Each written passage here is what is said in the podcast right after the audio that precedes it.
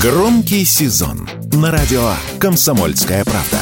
Громкие премьеры, громкие гости, громкие темы. Весь мир услышит Россию. Весь мир услышит радио «Комсомольская правда». Что будет? Честный взгляд на 18 сентября. За происходящим наблюдают Игорь Виттель и Иван Панкин. Здравствуйте, друзья! С вами Иван Панкин и Игорь. Мы рады вас приветствовать. Давайте наблюдать за событиями вместе. Давайте наблюдать за событиями вместе. Доброе утро, дорогие друзья. Доброе утро, Иван. Есть события хорошие, разные, есть не очень приятные, но тем не менее эти события нуждаются в осмыслении. Я, конечно же, о тех трудностях, которые возникли за выходные на фронте. Я по поводу Клещеевки, Андреевки обсудим это еще сегодня. Но начнем глобально с контрнаступления. После того, как я вам напомню, что в Рутюбе идет прямая видеотрансляция, также во ВКонтакте идет прямая видеотрансляция, и в телеграм-канале «Радио Комсомольская правда» она дублируется. Также, если хотите, можете зайти и в Одноклассники. Что касается подкаст-платформ, то их великое множество. Выбирайте любую, которая вам нравится. Например, Казбокс, Яндекс Музыка, Google Подкаст, Apple Подкаст, ну или любой другой. Я вам рекомендую воспользоваться услугами агрегатора подкаст.ру. Не забывайте про наш э, телеграм-канал Панкин или Виттель Реальность. Ну а теперь начинаем. Что будет? Итак, глобально про контрнаступление. Не так давно Буданов, глава украинской разведки, заявил о том, что несмотря на холода, дожди, распутицу и вот это вот все, связанное с осенью и зимой, не помешает украинской армии продолжать контрнаступление. То есть они по-прежнему называют это контрнаступлением. Но неважно. И это, пожалуй, едва ли не первый случай, когда слова Буданова, главы украинской разведки, не расходятся со словами президента Зеленского, который а, не далее, как а, вот сегодня-вчера, заявил о том, что да, действительно, контрнаступление продолжится, несмотря ни на что, никакие дожди нам не помешают продолжать контрнаступление. Я уж не знаю, а, с чем связаны вот эти слова Зеленского, ведь обычно он что-то говорил, а Буданов опровергал. То есть, например, вот для такого экскурса. Не так давно было заявление от Зеленского, который говорил, что мы не можем себе позволить перенести боевые действия на территорию России, потому что нас никто не поддержит. А Буданов говорит, нет, нифига, чуть позже. Будем переводить боевые действия на территорию Российской Федерации. И я тогда аж офигел. Выяснилось, начал проверять, что огромное количество заявлений у Буданова и Зеленского расходятся друг с другом. Пофантазируем на заданную тему позже, а сейчас снова к контрнаступлению. И вот уже после слов Буданова Зеленский как бы заочно с ним соглашается. Да, контрнаступление, говорит он, продолжится, несмотря на дожди. Но при этом они еще говорят разные вещи. Там тот же Буданов говорит, не закончится это все парадом в Москве и не парадом в Киеве. Не закончится это так, не закончится сяк. Марк Миля говорит, да и территории не вернем. Ну, в общем, если... С Марком Милли давай познакомим. Это советник Байдена а, по, грубо говоря, Европейскому фронту. Да, значит, э, тут еще важный момент. Давай возьмем за основу то, что Зеленский, скорее всего, это американское ставленник, а Буданов английское, да, и вот если посмотреть на западную прессу, а на выходных, то везде мелькала фраза не, не Запад недоволен, а Вашингтон не очень доволен тем, что использовались английские ракеты и вообще атаками Украины на Крым. А из этого следует, что, в общем-то, ну, не следует, а это и так уже было достаточно давно ясно, что есть какие-то разногласия между, так сказать, английской а, рукой и американской, когда правая рука с левой не очень дружат. Значит, э, как собирается Зеленский, непонятно, но, в принципе, абсолютно понятно то, что он ничего другого сказать не может.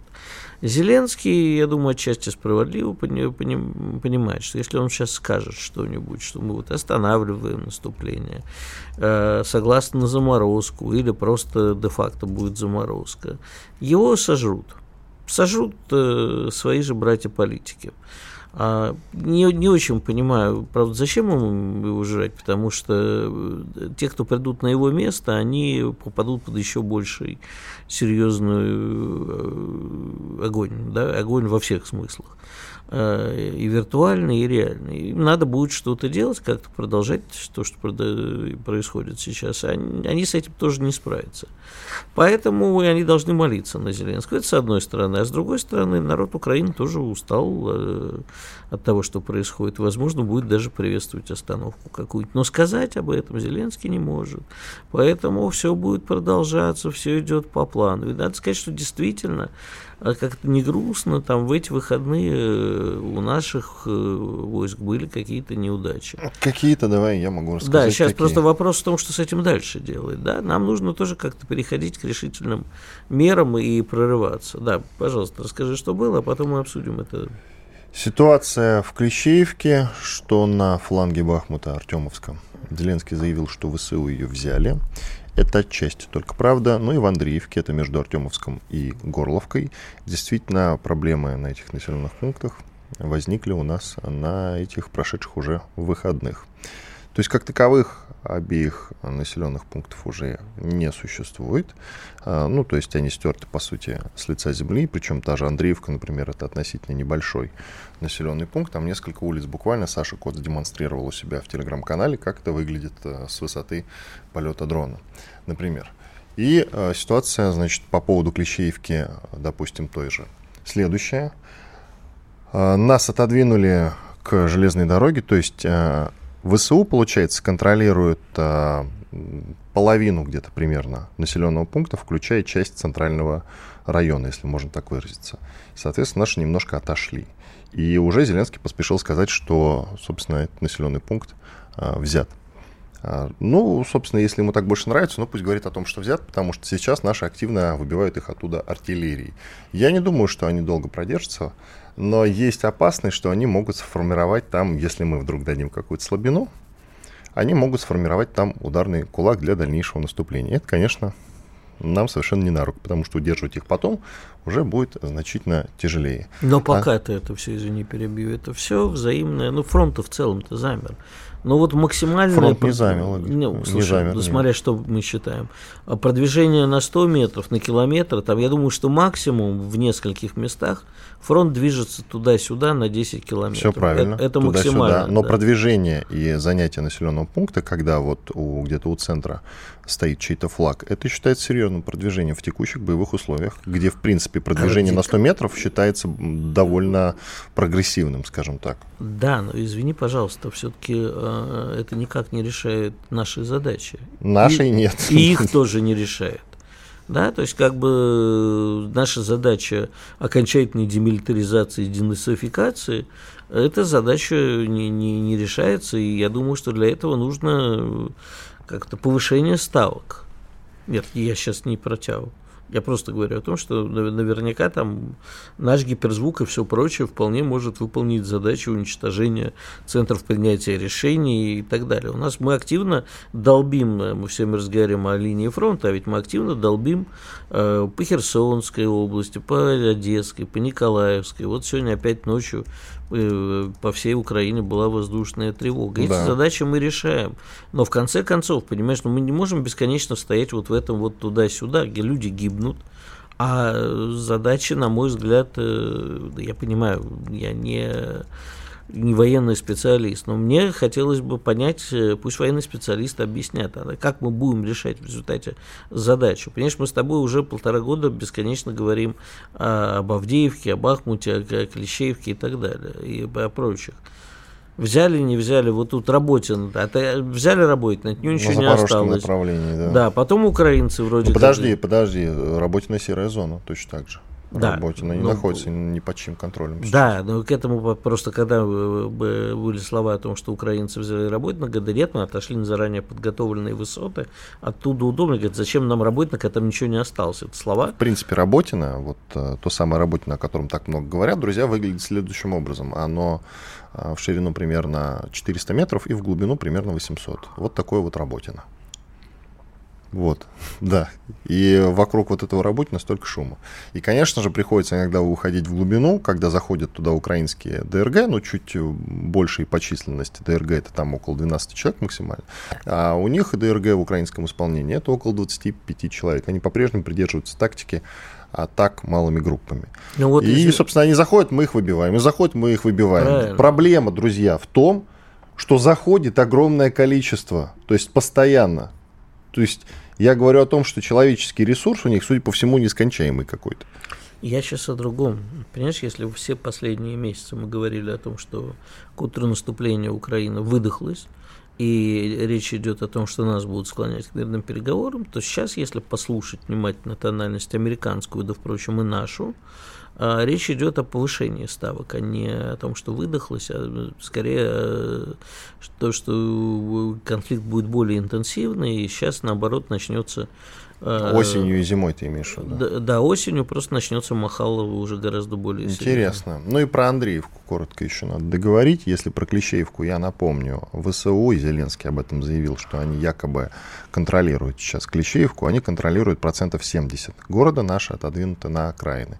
Проблема Клещеевки в том, что это высоты, которые помогают им э, бомбить э, Бахмут. Тот самый, за которым мы так долго сражались. Поэтому, конечно, Клещеевку сдавать, наверное, все-таки ни в коем случае нельзя. Андреевка чуть, попреще, чуть попроще, но прямо сейчас Андреевка — это серая зона. Она украинской стороной не взята, не верьте всяким не лучшим телеграм-домам, разумеется. Иван Панкин, Игорь Виттель. Мы сейчас делаем небольшой перерыв, через две минуты вернемся и продолжим. Оставайтесь с нами на радио «Комсомольская правда». Никуда не переключайтесь. Ну или смотрите трансляцию. Трансляция, напомню, идет либо в Рутюбе, либо в ВКонтакте, либо еще в телеграм-канале «Радио Комсомольская правда» и в Одноклассниках. Радио «Комсомольская правда». Срочно о важном. Что будет? Честный взгляд на 18 сентября. За происходящим наблюдают Игорь Виттель и Иван Панкин. Иван Панкин и Игорь Виттель. А не начать ли нам э, с предателей и военнопленных? Помнишь, не так давно э, некий летчик по фамилии Кузьминов, военнослужащий нашей армии, угнал вертолет Ми-8, да, и приземлился в Полтаве с намерением сдаться. Оказывается, он заранее договорился с ГУР, украинской разведки, за гонорар он это сделал, 50 миллионов рублей, если в переводе. И э, не только сдал им вертолет, сейчас начал раздавать разные интервью украинской стороне со словами «Украина обязательно победит в этой», мы называем это спецоперацией. Но у него же в салоне находились еще члены экипажа, еще два человека – которые ничего не знали о его планах, и они пытались скрыться, когда он сел в Полтаве внезапно. И он потом в интервью говорил, что не знает их судьбу. Тут недавно выяснилось, что их тела вернули российской стороне. И говорят, что вернули со следами пыток. Вот так. Да, в плен не взяли. Нужно было, и что значит нужно было? Нужно его как-то выкрасть. И... Нужно будет его как-то выкрасть. Да. Но я это к чему? Как мы, вот, в принципе, относимся к украинским пленным? Нам, среди прочего, расскажет Елена Соколова, военный корреспондент интернациональной бригады «Пятнашка». Елена, мы вас приветствуем. Здравствуйте. Здравствуйте. Вы в своем телеграм-канале как раз о военнопленных накануне написали. Елена Соколова, так он называется. Друзья, подписывайтесь. Про военнопленных. Мы, оказывается, с ними сюсюкаемся, с военнопленными, а они с нами как-то не очень. Я бы не назвала это сюсюкаемся. Для нас пленные это всего лишь обменный фонд, и это для нас возможность вернуть наших ребят, которые там сейчас, ну, в нечеловеческих условиях. Мы все видели прекрасно, как они относятся к нашим пленным. Но понимаете одну простую вещь. Вот сколько я общалась с бойцами, которые непосредственно на передовой брали пленных, кулаки сжимаются, хочется съездить прикладом по лицу – хочет, ну вот он безоружный, он в твоей власти, по сути, и накрывает ярость, накрывает ненависть. Э, очень много чувств ребята в этот момент испытывают. Перед глазами э, стоят ребята, которые там только что погибли или получили ранения. Но разве мы люди? если будем издеваться над безоружным, уже поверженным врагом. Это кого возвышает? Их нет. Абсолютно нет. Нас – да. И человечное отношение, которое мы проповедуем, может, вот хоть один на украинской стороне посмотрит, что так мы относимся к пленным, и сдастся в плен, мы сможем поменять своих пацанов. Либо что-то у них в голове перевернется. Ну вот надежда на это, я не знаю. Да, мы их кормим, мы их поем, мы их переодеваем. Книжечки а, подтаскиваете, чтобы не скучно было. А, да, а... книжки подтаскиваем, чтобы не скучно. Семьям даем позвонить. Знаете, по обе стороны вооруженных конфликтов матери же плачут одинаково. И вот это человечное отношение, вот честно говоря, на это способен только человек, у которого э, красивая душа, способная прощать. Я, а что, можно, честно говоря, не припомню, чтобы нашим военнопленным давали позвонить матери. Ну, так, без издевки. Нет, там не да, дают. дают позвонить, чтобы сказать, что ваш сын погиб. И, типа, вот, вот, вот. Я а, Послушайте, а вот такой вопрос. Э, ну ладно, те, кто попал в плен, а те, кто сдаются в плен, они готовы на обменяться обратно? Или им в плену так комфортно, что они не хотят обратно, иначе их же опять отправят воевать? Ну, они я не знаю, живут, наверное, в мире розовых пони, они надеются, что вот э, после плена для них э, вся эта история закончится. Конечно, нет. Вот, э, вот эти два человека, которые сейчас у нас находятся, это ребята мобилизованные. Один вообще был водителем в метро, другой просто занимался сельским хозяйством, их мобилизовали, и вот в плен они попали на первый же боевой на первой же боевой. То есть у них не было особо никакой подготовки, то есть их просто пустили на мясо, да, так называемая могилизация Зеленского. И то, как они к своим людям относятся, честно говоря, нам тоже на это смотреть а, весьма неприятно. То есть у них работать выходит а, элитный спецназ, а вот в окопах сидят, сидят вот такие, ну, бедолаги, по-другому я их не назову. Это любопытно. А книги какие, кстати, если можете назвать? Какие вам книги подтаскивали почитать? О, любопытно. Парикова. Все, все патриотичное. О спецоперации, о, о Великой Отечественной войне. То есть э, все как положено, перевоспитываем. Ну, понятно. То есть вы, вы, вы их заставляете Старикова читать? Мы не заставляем. Мы дали несколько книг, они уже сами на выбор выбирают, что им читать. Ну и что, они преобразились после чтения этих книг? А, после книг нет, но э, после разговоров с семьями э, они называют нас гарни хлопцы. Э, говорят, Это они еще что... и по-украински разговаривают. Ну вас-то они хотя бы гарни да, девчины да. называют. Ну, они в целом говорят большое спасибо, и, конечно, такое отношение к ним их очень трогает, прям до слез, то есть такие взрослые мужчины, да, едва сдерживают свои эмоции. Ну, как бы для нас это реально обменный фонд. Мы ждем своих пацанов домой. Вот э, ждем, когда украинская сторона, она не хотела включать их в обмен, а, уже их объявили без вести пропавшими. Ну, как бы мы заявили, ребят, ну вот забирайте своих, возвращайте наших. Мы хотим, чтобы наши ребята вернулись домой. Вот и все.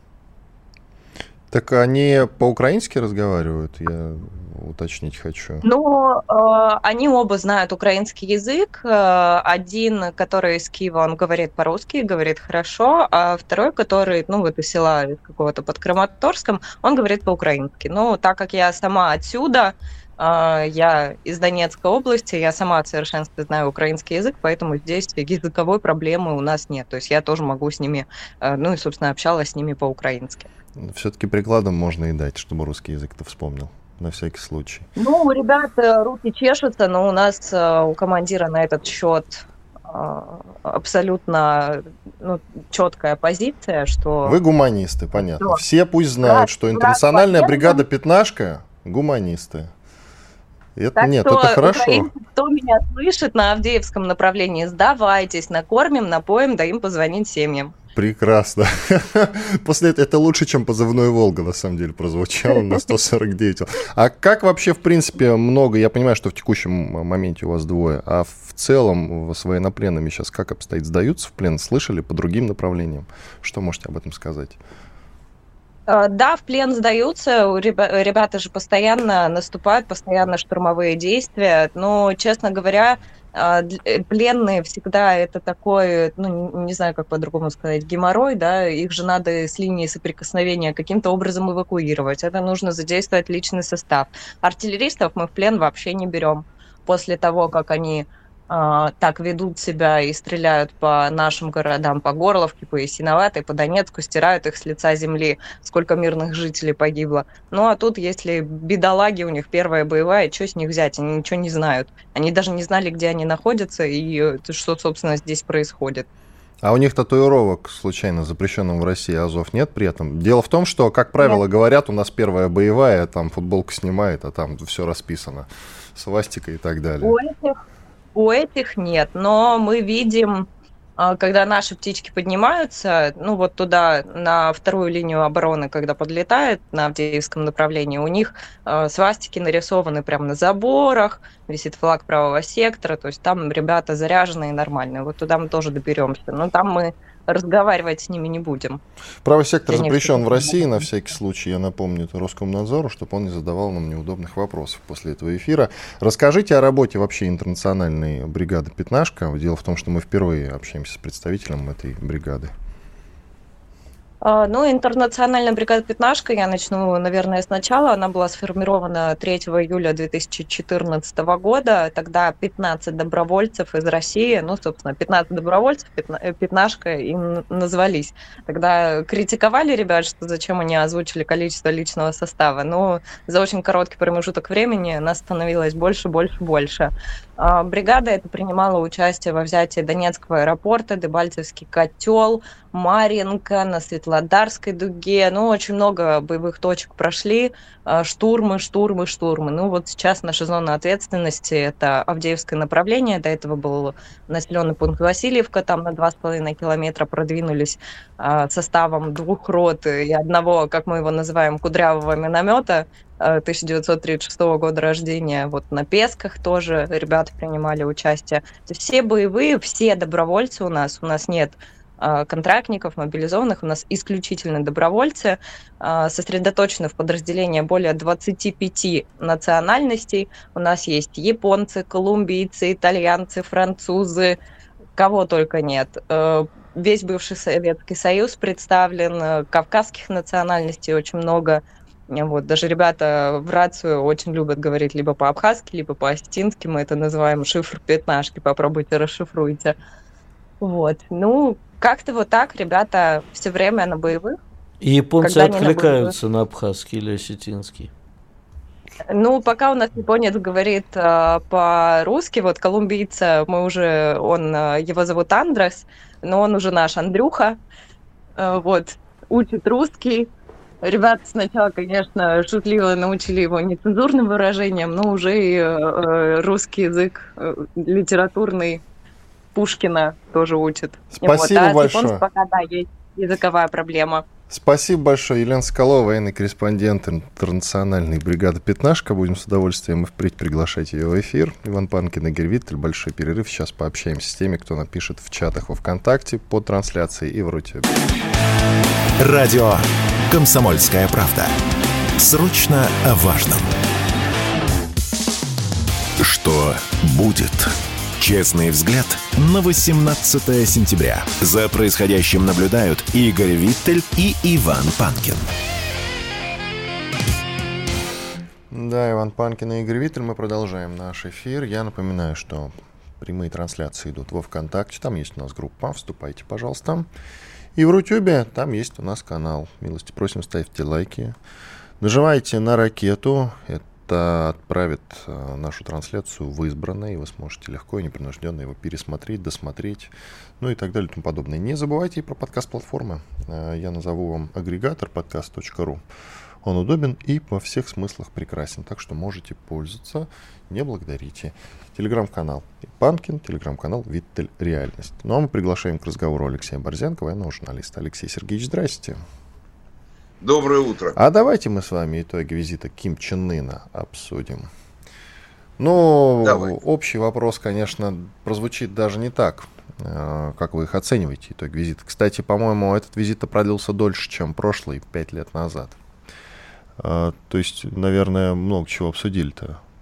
Но вопрос вот в этих вот э, артиллерийских установках, которые ракетных установках, которые, как нам сообщают, являются аналогами, едва ли что не аналогами Хаймерсов, которыми обладает Северная Корея, и которые они нам, корейцы, хотят передать.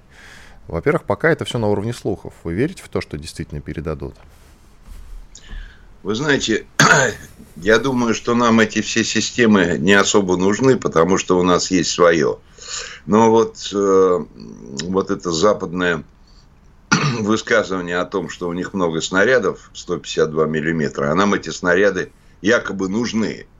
Но вот мне непонятно, почему западные эксперты живут в таком иллюзорном мире, и вот этот разговор, ну, у России должны закончиться боеприпасы, значит, все, э, пойдут корейские.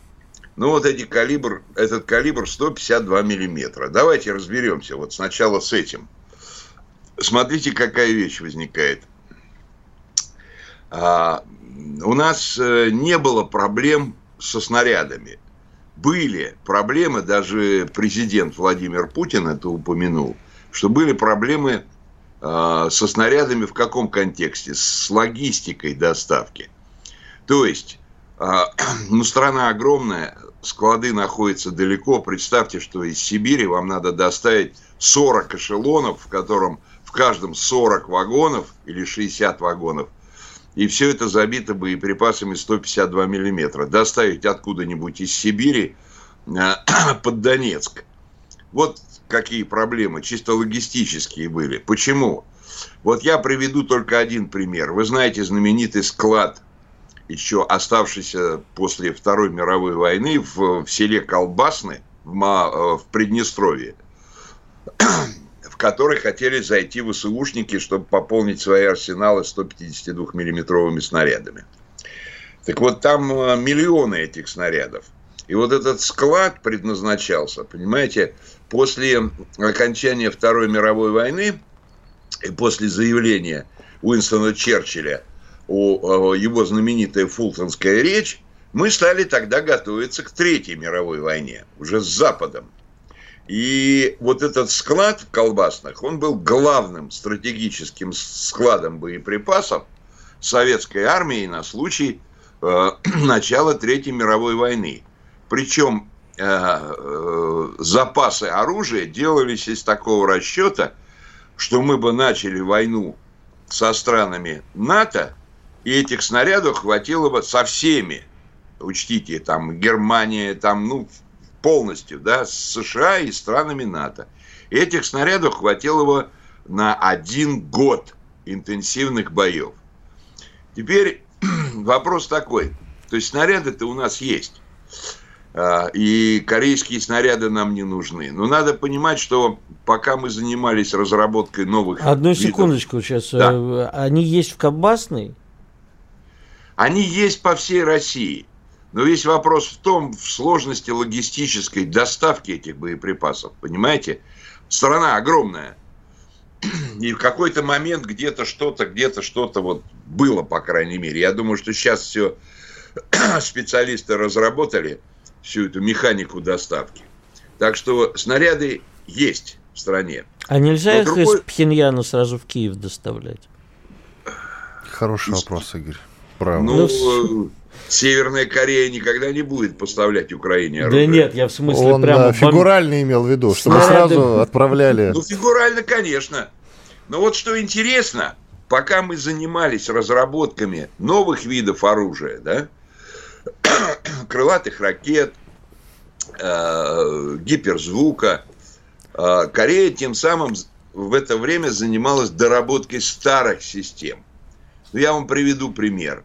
А, ну вот э, украинские ВСУшные подразделения концентрируются на дистанции где-то 60 километров от линии соприкосновения. У нас есть гаубица, коалиция СВ. Правда, мы ее видим только на парадах, и э, на линии соприкосновения ее еще никто не видел.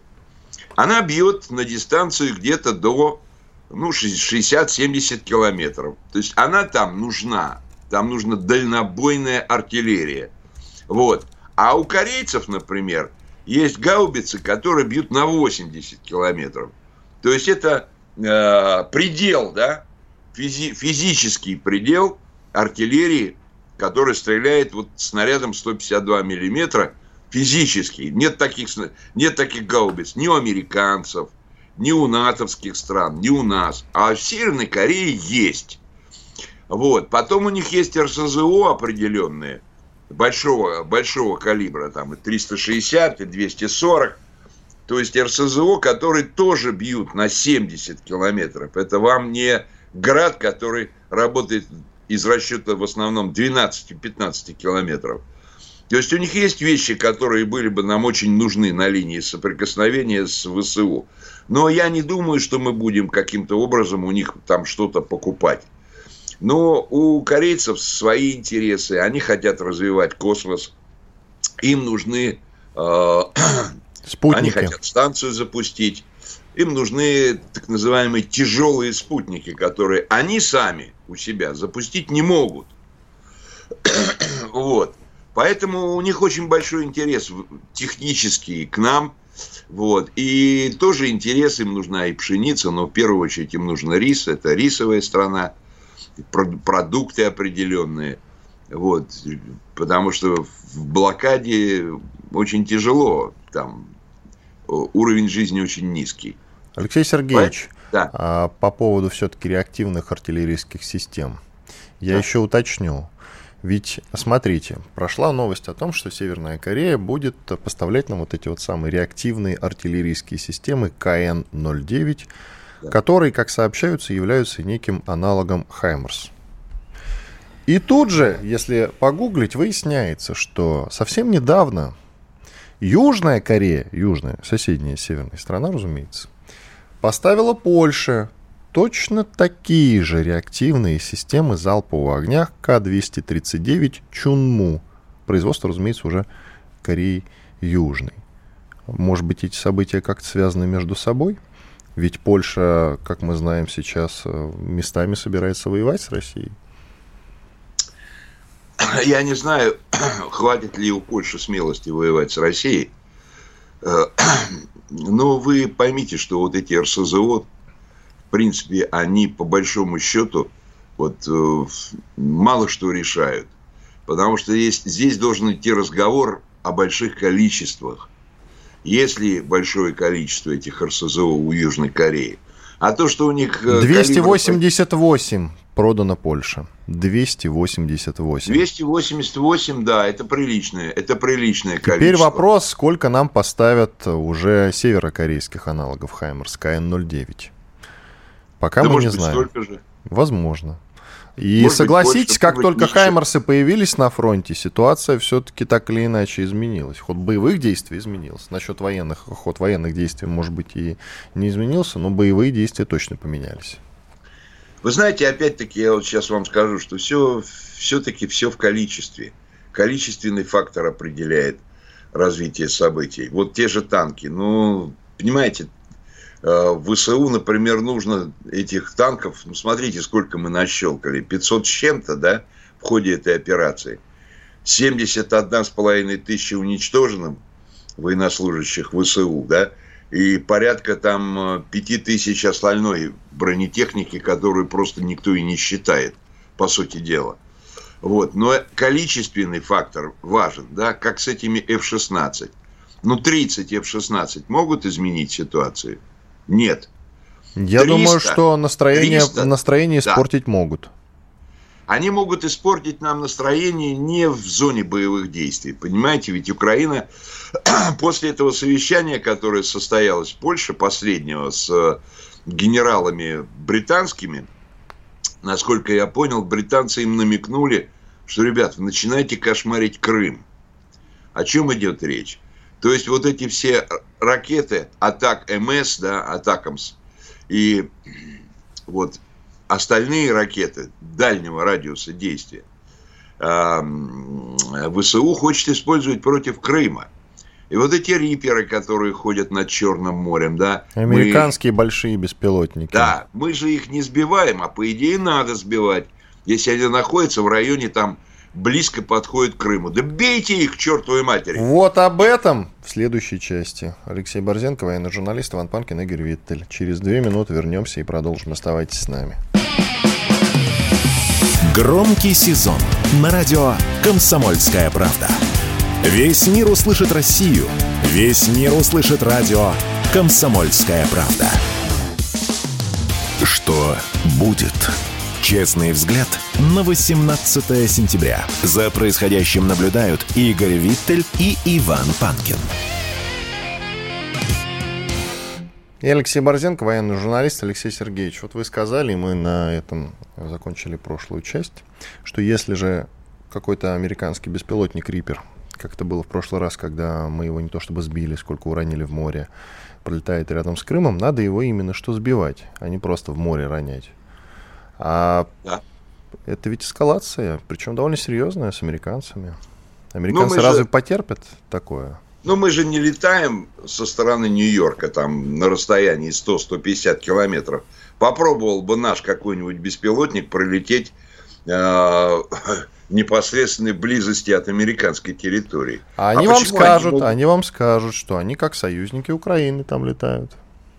А нам бы сказали, что мы провоцируем конфликт, так близко подлетая к Нью-Йорку. Так вопрос-то в чем? Мы готовы к такой эскалации или нет? Я-то вообще, да, за любой кипиш в этом смысле, кроме ядерного удара. Понимаете, надо посмотреть вообще, что делает этот трипер.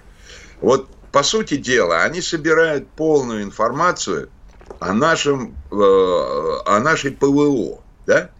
Ведь э, главная проблема ПВО – это масштаб территории, которую оборона это закрывает. Вот Крым, там тоже есть дырки определенные, да, но нельзя вот целый полуостров полностью стопроцентно закрыть ПВО. Где-то есть дырки. Собирается эта информация по излучению наших антенн, да, потом это все суммируется – загоняется в, в искусственный интеллект. Вот американцы же воюют при помощи искусственного интеллекта с нами, на самом деле. Вот эти все операции, ну вот контрнаступ, это все плод работы искусственного интеллекта. А, и вот э, дырки эти, как бы, они определяют, и через эти дырки они наносят удар. Вот британцы же сказали, ребята, бейте, бейте по Крыму, потому что Крым не центральная часть России – Россия особо не возмутится. Вот видите по Крыму. А, а где? Ну, в первую очередь, Севастополь, да? Черноморский флот. Есть у нас, нас там полностью боновые заграждения, которые бы вообще из сети металлические, через которые бы все эти беспилотники э, морского, морские не могли пройти? По-моему, нет. По а, аэродромам, по Бельбеку вот наша военная авиация, она закрыта там в ангарах, как это было в Сирии, да, когда закрывали самолеты в бетонном, в бетонном колпаке, в бетонной чашке, и никакой беспилотник туда бы не долетел. По-моему, не, не очень это все э, система защиты сделана. Поэтому они будут, конечно, кошмарить Крым. Почему? Потому что э, операция их контрнаступ не дал никаких результатов. Значит, ну как никаких? Ну, Алексей какие? Сергеевич, давайте не будем так вот разглагольствовать на этот счет. Ну а какие? А Авдеевка и Клещеевка прямо сейчас, а, извините, не Авдеевка, Андреевка у своих говорился. Ну, Андреевка и Клещеевка. Те масштабы, это, понимаете? Это, да я согласен, что не те. Я согласен, что не те. Ну вот а сейчас они могут поднажать, не дай бог. Конечно, мы еще Нет. не ввели резервы. Резервы там действительно стоят наши а, и контролируют ситуацию. Но мы не знаем, как эта ситуация развернет. И тем не менее, Клещеевка сейчас под контролем ВСУ. Так или иначе, пробили. Так что давайте просто не будем говорить, вот у них совсем ничего не получается. А давайте дождемся окончания, полного а окончания а того, окончание? что называется э, контрнаступление. А когда будет окончание? Когда ты на красную кнопку нажмешь и ядерку нанесешь. Сейчас, Алексей Сергеевич, а вопрос тогда такой. А, а вы не считаете, что по э, Крыму может быть произведена более массированная атака и попытка высадки десанта, например, или чего-нибудь еще? Кстати, отличный вопрос. Ну, вы знаете, с десантом вряд ли. Вспомните, что было с э, островом Змеиный, вспомните, что было. Были попытки высадиться в Крыму. Все это пресекается морской пехотой и нашими средствами уничтожения водных кораблей, да? Нет, высадиться вряд ли. А вот покошмарить беспилотниками и прочей, прочей мерзостью, это запросто. Потому что вот вы говорите, да, Клещеевка. Ну хорошо, возьмем Клещеевку. Клещеевка возьмем... это высота, это контроль, значит, за низиной, а Бахмут она и есть низина. Низина. А Работина тоже низина. Да. То есть гиблое говоря. место, которое держать бессмысленно. Населенного пункта уже нет, он остался только на карте. Ну, так. клещи. Ну, хорошо, но мы, мы же не продвигаемся, а отодвигаемся. Так удобно говорить, согласитесь, что это невыгодно с военной точки зрения, поэтому это низина, поэтому мы, соответственно, немножко отодвинули, хорошо. что было удобнее накрывать их из артиллерии. Давайте так. Давайте сейчас все прикинем, и вот что дальше может быть, да, реально. Ну, смотрите, оборона Суровикинская сработала. Сработала. Свою, Великая свою вещь. задачу Великая выполнила. Вещь вообще, да. Но вы понимаете, что в военной науке ничего фундаментального со времен Юлия Цезаря и других э, великих полководцев ничего не изменилось. То Это есть, с точки зрения стратегии, с точки зрения тактики, да? да, с точки да. зрения тактики изменилось примерно все. Да, и вот это э, боевые действия на Украине, это совершенно ни на что не похоже. В мире такого еще нигде не да. было. Но за всякой, за всякой обороной должно, должно последовать наступление. Вот, собственно, я с вами об этом и, и пытаюсь поговорить. Это наступление, вот по моим прикидкам, по моим таким, ну, предположениям, оно все-таки начнется. А когда? Перед ну, все-таки распутицей, во время распутицы. Тут поговаривают, что а, нам распутица не страшна. Я слышал от некоторых военкоров. Это так и есть. Нам распутица не страшна. Потому что наш Т-90М прорыв пройдет и по этой грязи. Он легкий. Это вам не, э, не английский Челленджер. Челленджер да. Понимаете? И уж тем более не Абрамс. Для нас это не проблема. Но я почему-то думаю, что все может начаться где-то накануне вот этих всех дождей, накануне слякоти. То есть в реальности есть еще, смотрите, остаток сентября – ну, скажем, половина октября. Вот где-то так.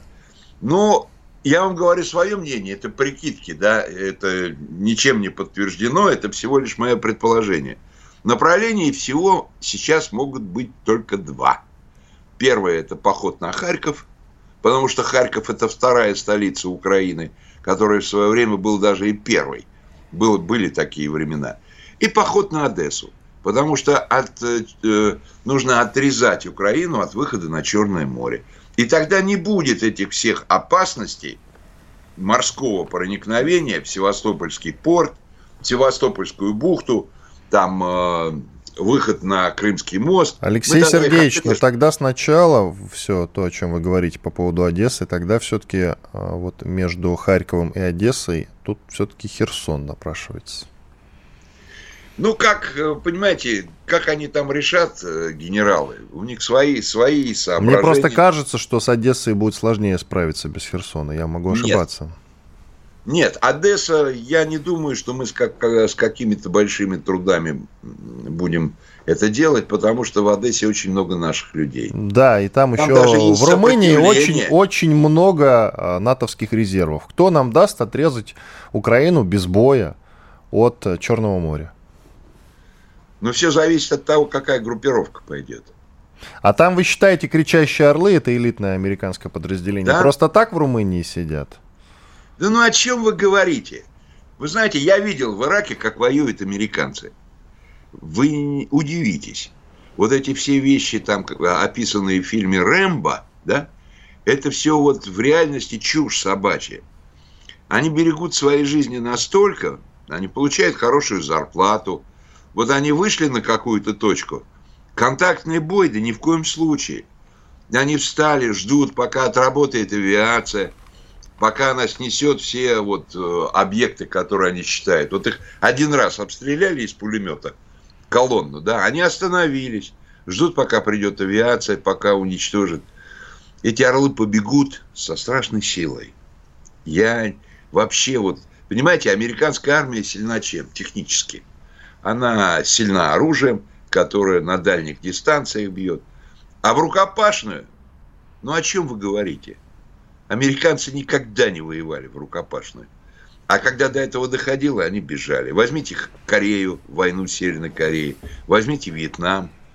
Возьмите тот же Ирак, иракскую войну, когда как только федоины начали им отвечать на, на этих дорогах, да? А кто такие федоины? Да крестьяне. Что, они умеют воевать с этими автоматами Калашникова и, иракской сборки, которая разваливается после одного рожка? Я видел, я держал в руках эти автоматы, это полное дерьмо. Поэтому американцы в данной ситуации, во-первых, они не полезут. Потому что это уже прямой конфликт, и они не хотят прямого конфликта с нами. Пусть они разберутся со своими президентами.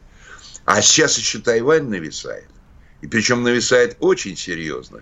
Это говорят серьезные специалисты. Да, действительно, сегодня какое-то количество зафиксировано около Тайваня, причем большое количество китайских беспилотных аппаратов это действительно так. И Марк Милли, который э, заведует европейским э, направлением, э, европейскими штабами и докладывает лично Байдену, как раз тоже действительно высказался по этой теме. Не исключено, что Китай пойдет на какой-то прорыв в отношении Тайваня. Военный, я имею в виду. Ну, спасибо большое. Алексей Борзенко, военный журналист, был с нами на связи. Иван Панкин, Игорь Виттель. Сейчас сделаем большой перерыв, ответим на те вопросы, которые вы нам пишете в чатах в Рутюбе и во Вконтакте. Задавайте вопросы. Постараемся сейчас честно вам на них ответить. Все, делаем перерыв. Сколько у нас там в секундах осталось? 10 секунд. Я вам еще, друзья, напомню, что есть э, замечательный телеграм-канал, на который нельзя не подписаться. Это совершенно исключено. Панкин и Виттель. Реальность. Комсомольская правда. Радио, которое не оставит вас равнодушным.